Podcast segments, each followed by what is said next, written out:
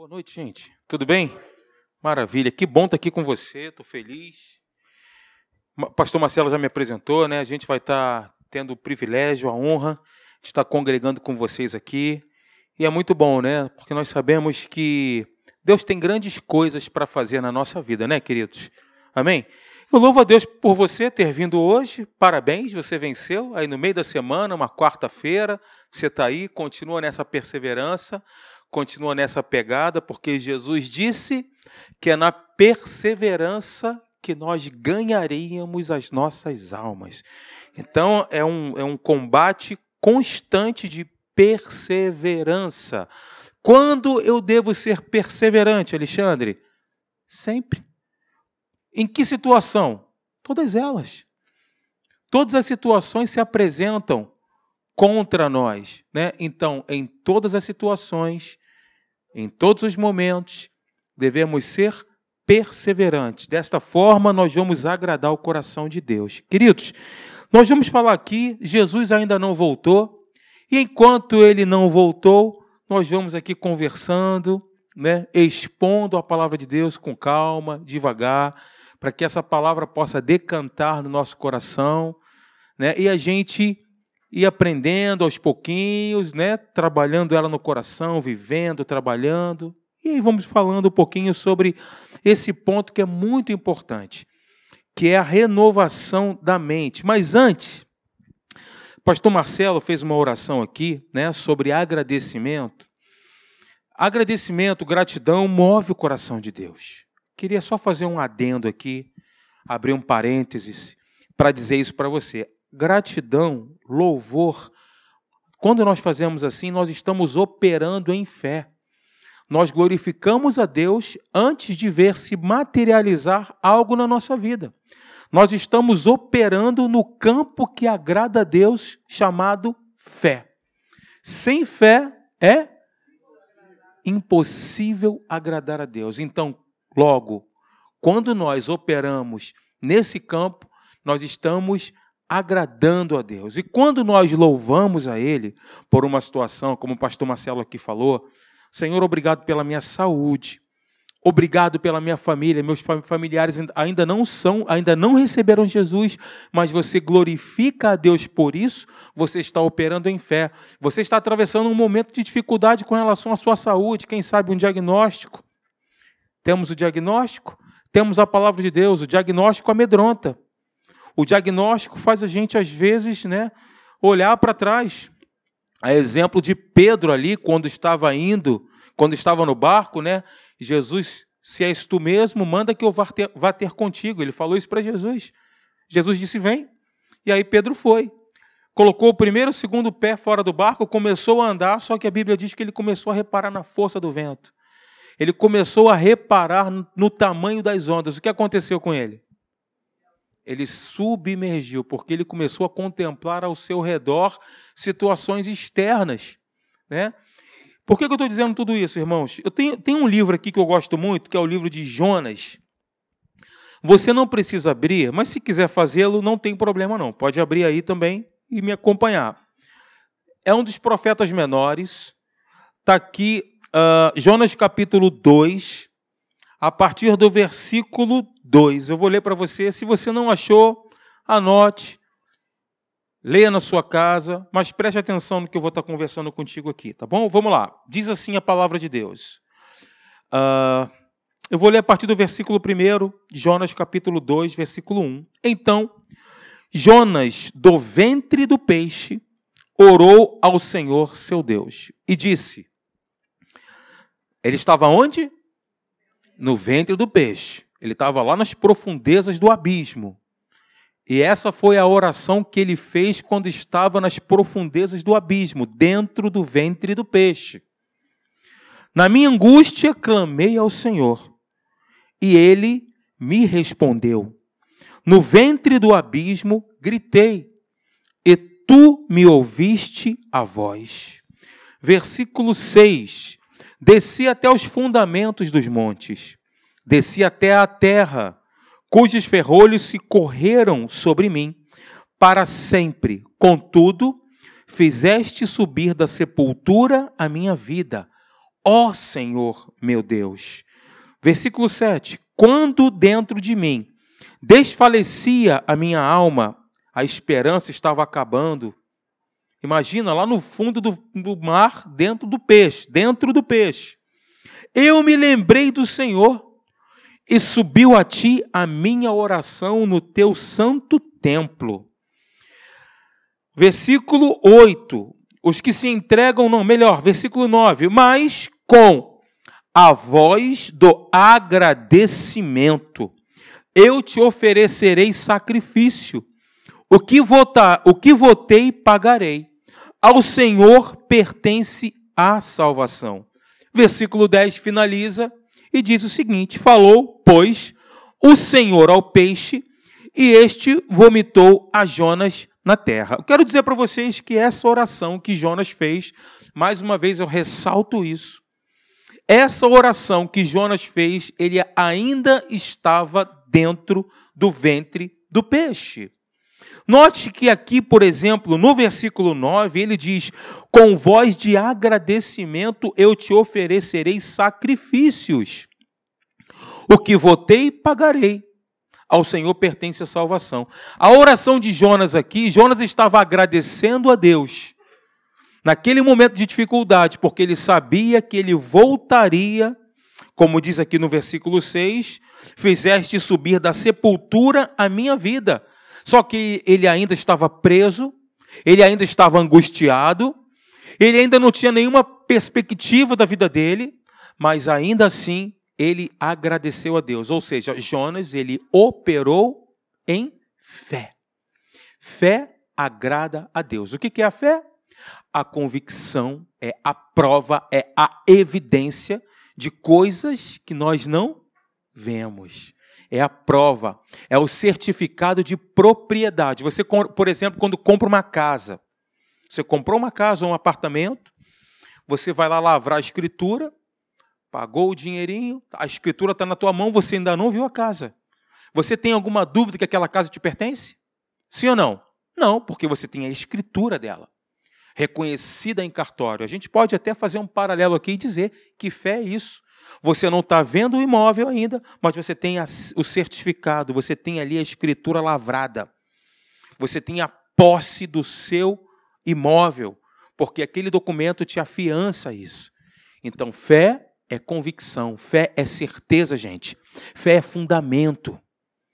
Alexandre, eu estou vivendo uma situação de desafio na minha vida. Você não sabe. Eu não sei mesmo, mas, mas Deus sabe. Deus está conosco. Deus ele ouve a oração. Deus ele ouve a oração, irmãos. Deus não está surdo. Ele ouve a nossa oração. Só queria fazer esse adendo com relação a esse princípio aqui, porque Jonas ele operou na fé. Lá dentro da situação, no âmago da situação, no âmago da angústia, com o diagnóstico de morte. Inclusive, Jesus faz uma referência a Jonas, né? Jesus disse: Assim como Jonas ficou três dias e três noites no ventre do peixe, assim também o filho do homem ficará três dias, né? Falando, profetizando acerca do tempo que Jesus ficaria. A Bíblia diz que ele ressuscitou ao terceiro dia. Então, esse adendo aqui é importante para que você possa despertar isso no seu coração, não obstante a situação que você esteja vivendo, não obstante o cataclisma que se apresente. Eu costumo dizer o seguinte: que o sindicato dos problemas eles resolvem fazer uma paralisação geral. Quero te dizer, queridos, que o problema não é um só que vem, não. É sempre um, um é calamitoso, é sempre uma enxurrada, é sempre uma situação. São várias situações, não é um só. Não é uma só situação que se apresenta, são várias situações. O nosso adversário, que já é derrotado, já é derrotado. O nosso adversário, que já é derrotado, ele se levanta rugindo como um leão. Ele não é o leão. O leão é Jesus, que é o leão da tribo de Judá. Ele rosna igual um gatinho. É igual aquela imagem, né? Que você coloca assim, tem até uma, um, uma imagem assim que aparece, aí tem, parece que contra a parede aparece um leão gigante, mas quando você chega perto você vê que é um gatinho. Bem, é só esse adendo que eu queria fazer aqui. Agora vamos propriamente dito, propriamente ditos falar aqui um pouquinho sobre esse tema sumamente importante na nossa vida, que é a renovação da nossa mente. Pastor Hélio costuma dizer que o combate que nós travamos não é um combate exterior, não é um combate externo, mas é um combate de pensamentos. O bom combate da fé é um combate de pensamentos. Pensamentos contra o quê? Todas as situações que se apresentam e se levantam contra a nossa vida. E aqui nós vamos citar alguns exemplos.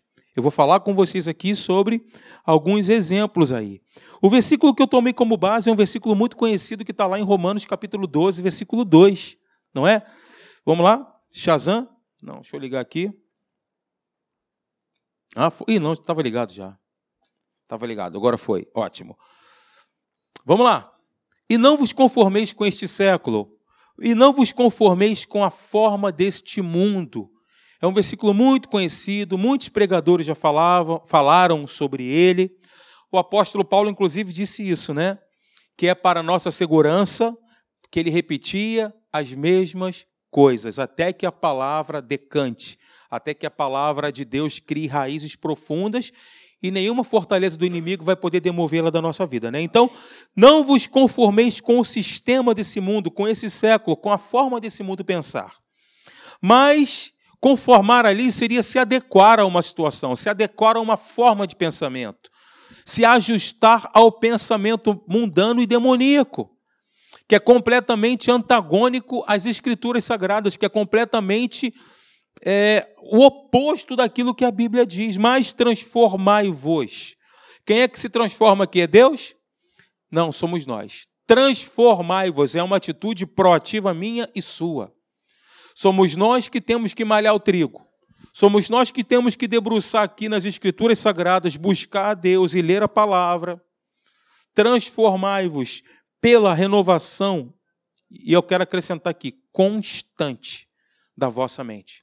Renovação constante da vossa mente, para que, para que possamos experimentar. O nosso Deus é um Deus de experiência. Deus é uma experiência a ser vivida, não é um conceito, mas é algo que nós vivemos no nosso dia a dia. Deus é experi experiencial. Existe essa palavra, Júlio? Existe, né? Deve estar no dicionário aí. A partir de hoje, se não existe, a gente pode criar ela, né? Experimenteis qual seja. Aí eu quero abrir um outro parênteses maravilhoso. Deus é bom. Diga comigo, Deus é bom. A vontade dele é boa. É perfeita. É agradável. Dele procede toda boa dádiva, todo dom perfeito. Deus é bom e a sua misericórdia dura para sempre.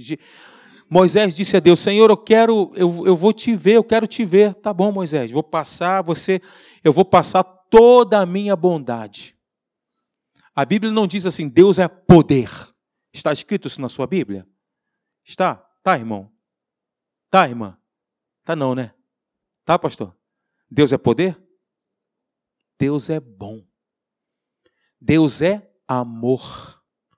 É o que ele é, é a natureza dele. Ele não pode invalidar aquilo que ele é. Ele é bom, ele é amor. A revelação do amor de Deus e do caráter de Deus nos liberta, irmãos. Nos transforma. Além de Deus ter todo o poder, para converter e transformar uma situação, nós precisamos saber que Deus está disposto a isso. Porque Ele quer fazer, simplesmente por nos amar. Simplesmente porque toda a Escritura Sagrada, de Gênesis a Apocalipse, e nós ainda mais, na, na dispensação da graça no qual estamos inseridos, filhos de Deus, herdeiros de Deus, co-herdeiros em Cristo, nós podemos dizer: Pai. Ele é o nosso Pai de amor. Ele é Pai. Não é mais um Deus distante. É um Deus de perto e não de longe. Como eu falei para vocês no início, não tenho pressa. A gente não tem que ter pressa. Vamos deixar aqui o Espírito Santo falar. Né? O Espírito Santo vai acrescentando, vamos deixar ele aqui. Nós vamos seguir aqui uma linha, mas nós vamos deixar o Espírito Santo ser livre aqui para agir. Então, volto a dizer, para que nós possamos experimentar, viver Deus, viver a bondade de Deus, viver é, a agradável e perfeita vontade dEle. Muitas pessoas, irmãos, está aqui uma pessoa diante de vocês que não tinha esse entendimento revelado acerca da vontade de Deus. Eu não tinha esse entendimento pleno acerca da boa, perfeita e agradável vontade de Deus.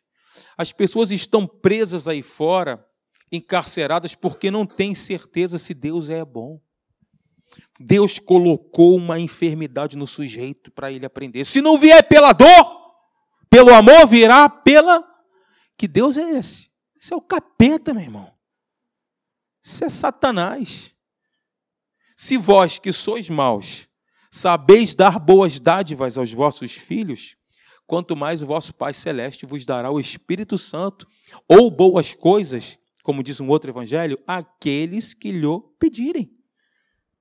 Qual é o pai? Todo, aqui, quem tem experiência de ser pai e ser mãe, aqui pode corroborar com o que eu estou dizendo. Você fala assim, ah, meu, ó, você não pode subir naquela árvore ali, hein? Não pode subir. Você fala isso para o seu filho. Ele vai lá e sobe, se desequilibra, fica pendurado no galho. Ele desobedeceu você. Papai, socorro, papai, pelo amor de Deus, me ajuda. Eu não falei para você não subir? Agora você vai se atarrachar no chão todinho, vai se quebrar todo, aí você vai aprender. Você faz isso? Quem é que faz isso? Quanto mais o nosso Deus. Se você tomou uma decisão errada, se você fez uma escolha errada, se arrependa, e Ele te ama. Ele vai te perdoar. Ele vai te perdoar. Tomou decisão errada, dá, não dá 360, não, dá 180, né? Porque arrependimento é você, muda, é mudança de direção. Muito bem, queridos, então vamos lá renovar a mente. Para renovar a nossa mente, primeiro, nós devemos aprender. Esse é o segredo. Se você trouxe alguma coisa para escrever no seu celular, um bloco de notas, se bem que tem no podcast, né, pastor? Vocês têm acesso ao podcast? Todo mundo aqui tem acesso?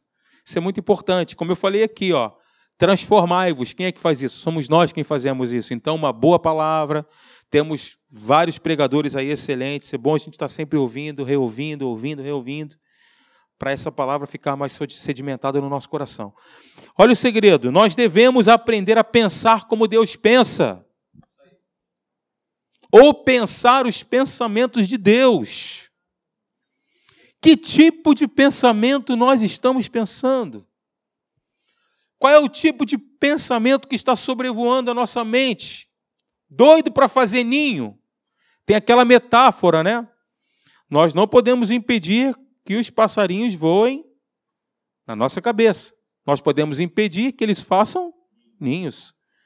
Da mesma forma, os pensamentos. Eles vão sobrevoar. Mas se eles vão se assentar, aí são outros 500. Nós podemos estar pensando pensamentos que não são de Deus.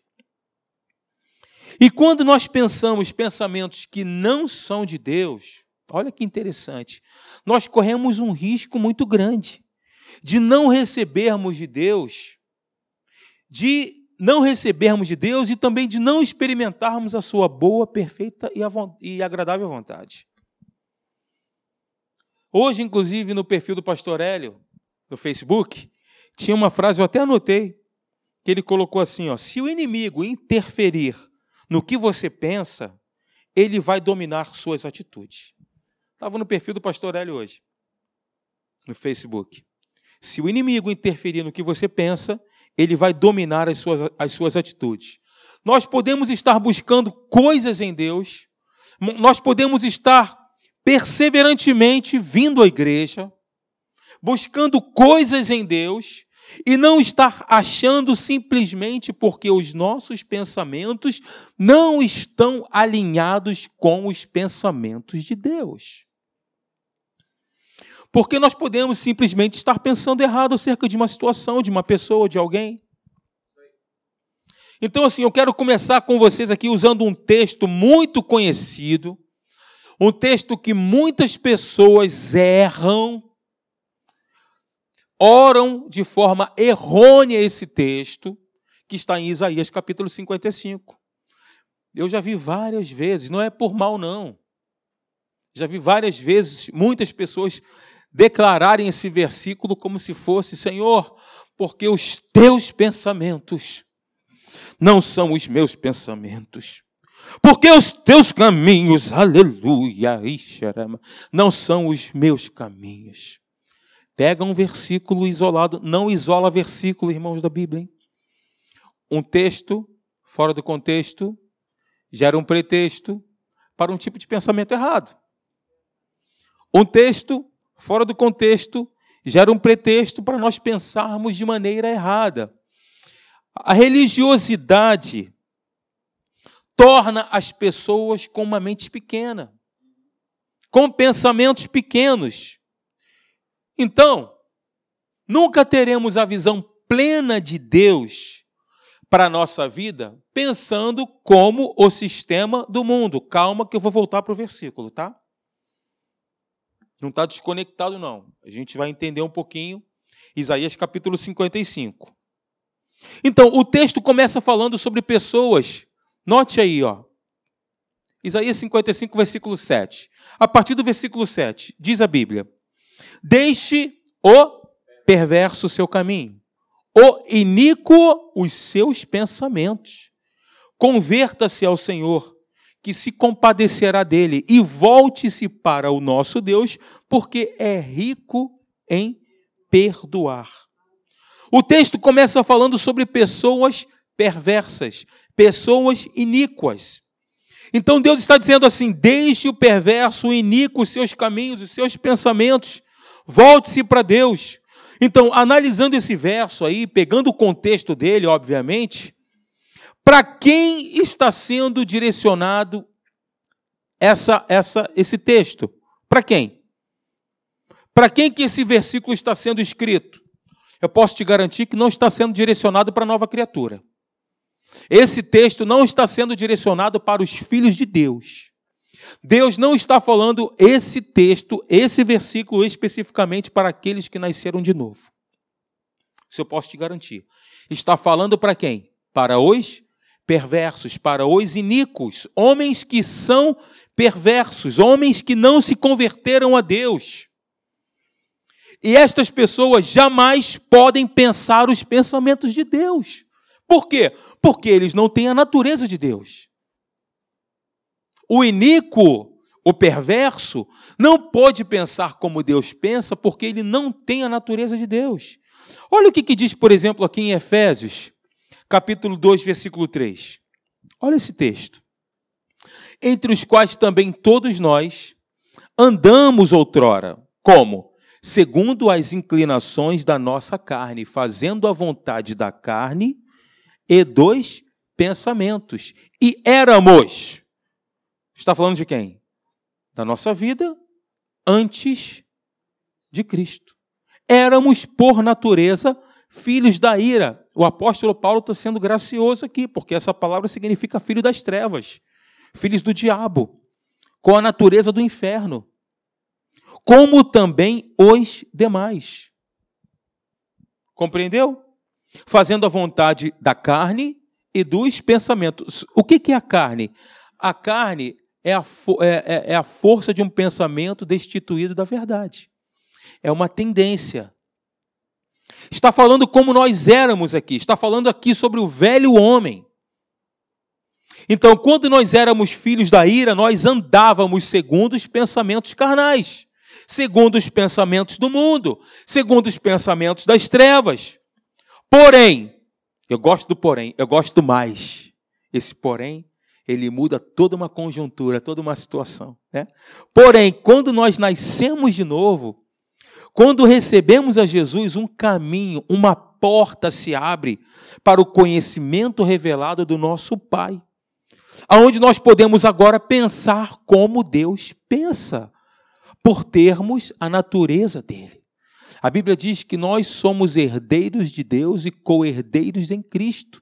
Nós somos coparticipantes da natureza divina.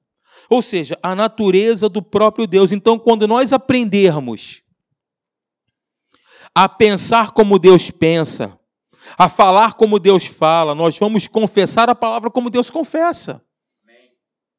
Nós vamos orar como Jesus orou a palavra, nós vamos experimentar tudo o que Deus nos prometeu, porque nós vamos alinhar a nossa mentalidade, o nosso pensamento segundo as sagradas escrituras, segundo a palavra.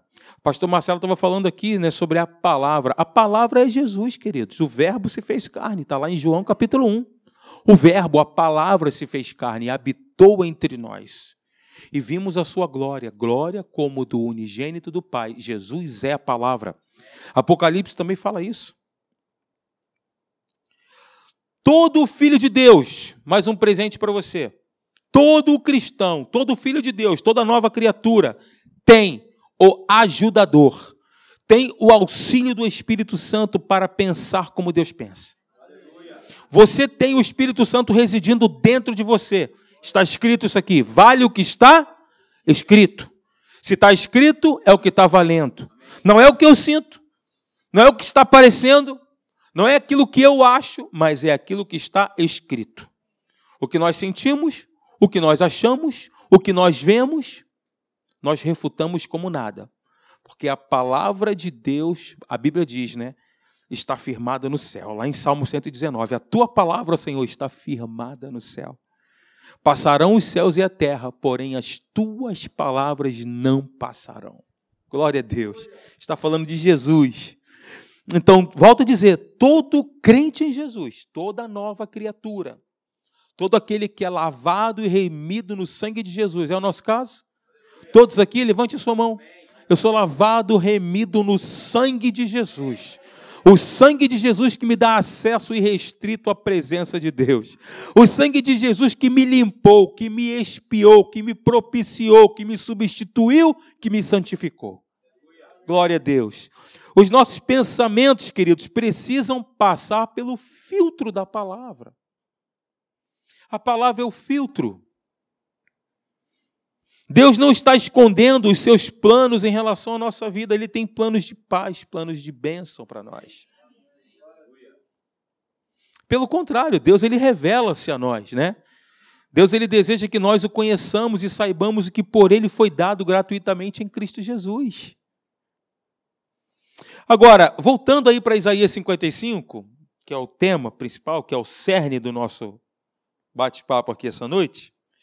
Muitas pessoas só dão ênfase no versículo porque os meus pensamentos não são os vossos pensamentos. E esquecem o versículo 7 que diz: Deixe o perverso o seu caminho, o iníquo os seus pensamentos e converta-se ao Senhor. Essa palavra voltar, converter-se, né, significa, como eu disse, né, mudança de direção. Interessante isso. Deixa eu abrir aqui em Isaías capítulo 55. Pega aí comigo, por favor. Abra sua Bíblia, por gentileza, em Isaías 55. Uma certeza eu tenho. A gente não vai chegar nem. Não tô, acho que não estou nem na introdução ainda aqui, mas vamos nessa. Você não me falou até que horas ia o culto? Até meia-noite? Meia-noite, né? Direto para o trabalho. Olha que interessante. Deixe perverso o seu caminho, versículo 7. O iníquo os seus pensamentos, converta-se ao Senhor, que se compadecerá dele, e volte-se para o Senhor seu Deus, o Senhor nosso Deus, porque é rico em perdoar. Porque os meus pensamentos, olha só, esse porquê aí é uma conjunção, queridos. É uma continuação. Porque os meus pensamentos não são os pensamentos do perverso, não são os pensamentos de vocês perversos. Porque os meus pensamentos não são os vossos pensamentos. Deus está falando para um homem que não tem aliança com ele. Deus está dizendo assim: ei, deixe esse caminho de perversidade, cara. Deixe os pensamentos errados, porque os meus pensamentos não são os mesmos que os seus. Se nós pegarmos o versículo isolado, a gente vai se perder. Quando a gente isola um versículo, tira ele do contexto, a gente se perde. Isso não é bom. Então, baseados nesse texto isolado aí, nós podemos dizer, se nós nos basearmos no texto isolado, a gente pode dizer muita besteira. Muita gente pode declarar coisas, confessar coisas que não estão em, conformidade com a palavra de Deus. Nós podemos dizer assim: ah, nós nunca vamos entender Deus. Deus é um mistério. Já ouviu essa frase gospel aí? Mistério. Tem até uma música. Há um mistério na igreja. Isso é da época do Júlio, lá na Assembleia de Deus.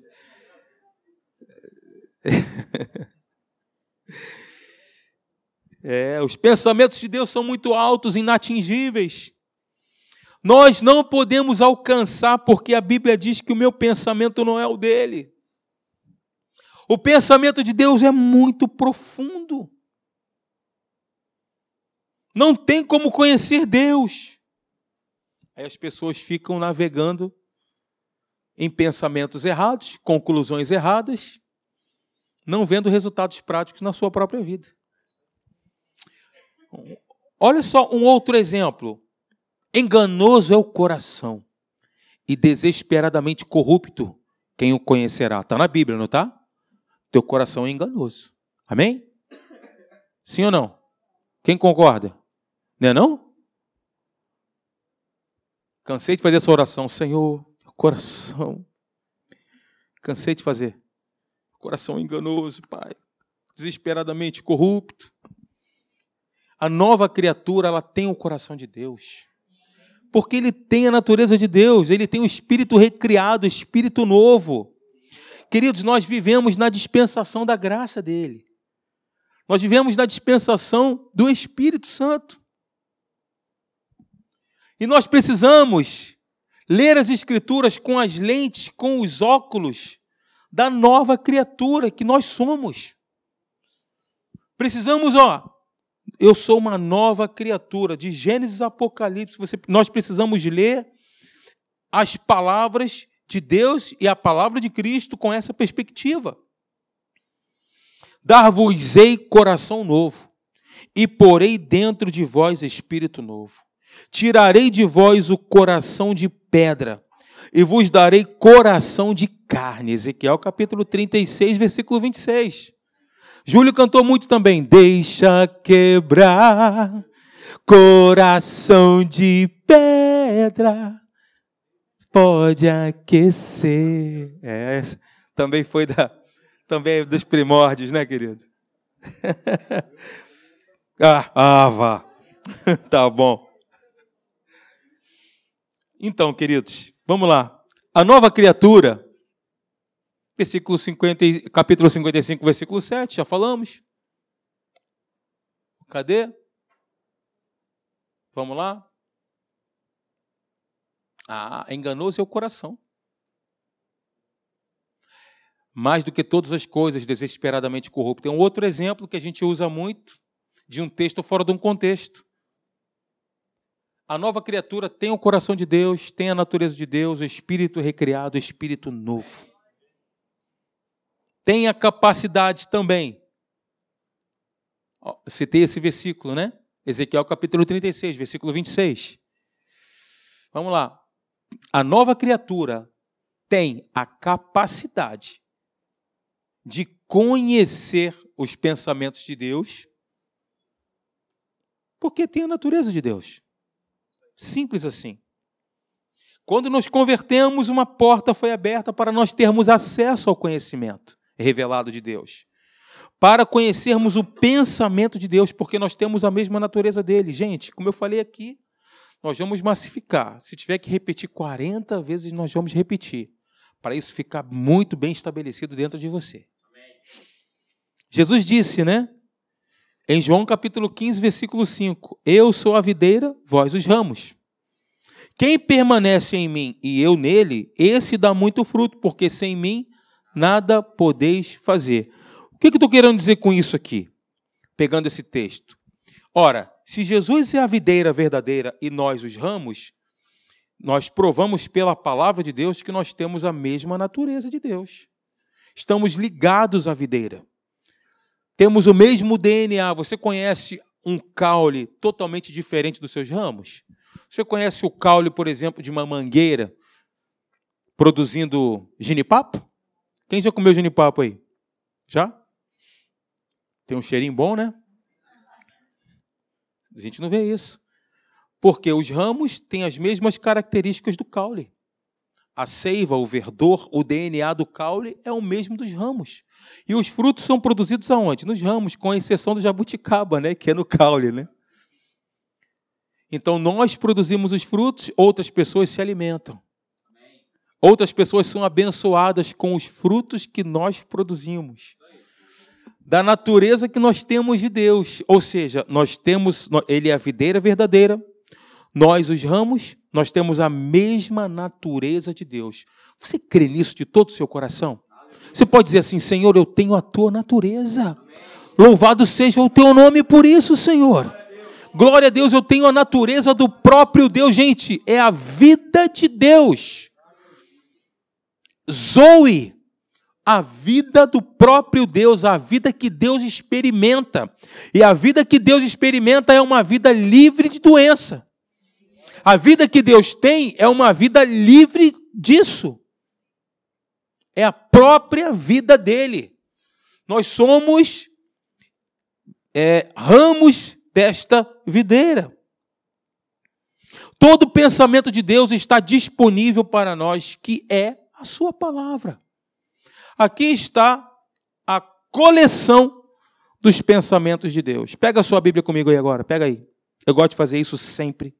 E hoje eu esqueci de fazer, sempre faço na escola Atos. Eu esqueci de fazer. Se ela é eletrônica, não tem problema. Pode pegar aí, pega a sua Bíblia e fala assim: Esta é a minha Bíblia. Quanto amo, ó Senhor, a tua lei. Eu sou o que ela diz que eu sou. Eu tenho o que ela diz que eu tenho. Eu posso fazer tudo o que ela diz que eu posso fazer. Hoje e sempre eu serei ensinado pelas palavras de Cristo. Corajosamente confesso, a minha mente está aberta, o meu coração atento é boa terra e dará muitos frutos para a tua glória. Aleluia, glória a Deus, aleluia. Muitas pessoas, irmãos, acham que os pensamentos e os propósitos de Deus, as ideias dele, são profundos, misteriosos e ninguém tem acesso e ninguém pode conhecê-los. O pastor Marcelo citou esse texto aqui hoje, que está lá em Colossenses, capítulo 1, versículo 26 e 27. E diz assim: O mistério que estivera oculto dos séculos e das gerações, agora. Quando? Hoje? Agora. Agora, hoje. Todavia, se manifestou a quem? A nós, os seus santos, aos quais os santos Deus quis dar a conhecer qual seja a riqueza da glória deste mistério entre os gentios. Isto é, Cristo em vós, a esperança da glória. A Bíblia diz que o mistério que esteve oculto dos séculos e das gerações foi revelado a nós, Cristo em nós, Ele vivendo em nós, não mais sendo uma companhia somente, mas estando plenamente em nós, residindo em nós. Sabe o que isso significa? Note que a Bíblia não fala assim, ó, Jesus de Nazaré em vós. A Bíblia não diz isso. A Bíblia diz Cristo em vós. Cristo significa ungido. Cristo significa unção.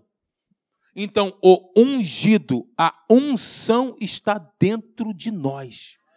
Que está escrito: o ungido, a unção está dentro de nós. Agora, o Espírito habita em nós. 1 Coríntios capítulo 3, versículo 16. Ora, Paulo diz isso. Ora, não sabeis que sois santuário de Deus e o Espírito Santo, o Espírito de Deus habita em vós? Eu quero te dizer aqui, ó, que a palavra Cristo quer dizer ungido, quer dizer unção, ou seja, a unção de Deus está em nós, na pessoa do Espírito Santo. Vamos lá, 1 Coríntios capítulo 3, versículo 16. Não sabeis que sois santuário de Deus e que o Espírito Santo habita em vós? Agora, é isso que eu quero dar ênfase. É nesse ponto que eu quero dar ênfase. E aqui eu vou encerrar, sem pressa. O Espírito Santo, ele é a mente de Cristo. E nós temos a mente de Cristo. Jesus disse: Olha, eu vou enviar o Consolador que estará para sempre convosco. Ele vos fará lembrar de tudo o que eu vos tenho dito. O Espírito Santo vos fará lembrar de tudo o que eu vos tenho dito. Você acha que na hora do combate, quando você está enfrentando uma situação, surge um versículo na sua mente, ele veio do nada? Ele veio através da sua capacidade intelectual de assimilação? Ou você acha que foi o Espírito Santo que te deu aquela luz, aquela claridade, aquela iluminação? Com certeza foi o Espírito Santo que te lembrou. Porque ele vos fará lembrar de tudo que eu vos tenho dito. Ou seja, a mente de Cristo é o Espírito Santo em você. Eu te provei pela palavra aqui. Ele habita em você, ele mora em você, ele é a mente de Cristo, ele nos direciona, ele nos aponta o caminho. Está escrito também lá, meu filho, este é o caminho, andai por ele. O Espírito Santo nos aponta o caminho. Muitos de nós ainda vão entrar nesse ponto aqui. Se Jesus não voltar, a gente vai continuar. Eu vou voltar, nós vamos repetir, vamos lembrar os versículos e vamos falar e vamos conversar aqui muito sobre isso, provando, porque a Bíblia é o nosso respaldo, não é o que nós achamos ou pensamos ou decidimos, né? Não são as nossas teologias, os nossos achismos, mas é aquilo que está escrito. Simples assim. É o nosso respaldo, é a nossa base, o nosso fundamento para a transformação da nossa vida. Amém? Vamos ficar de pé.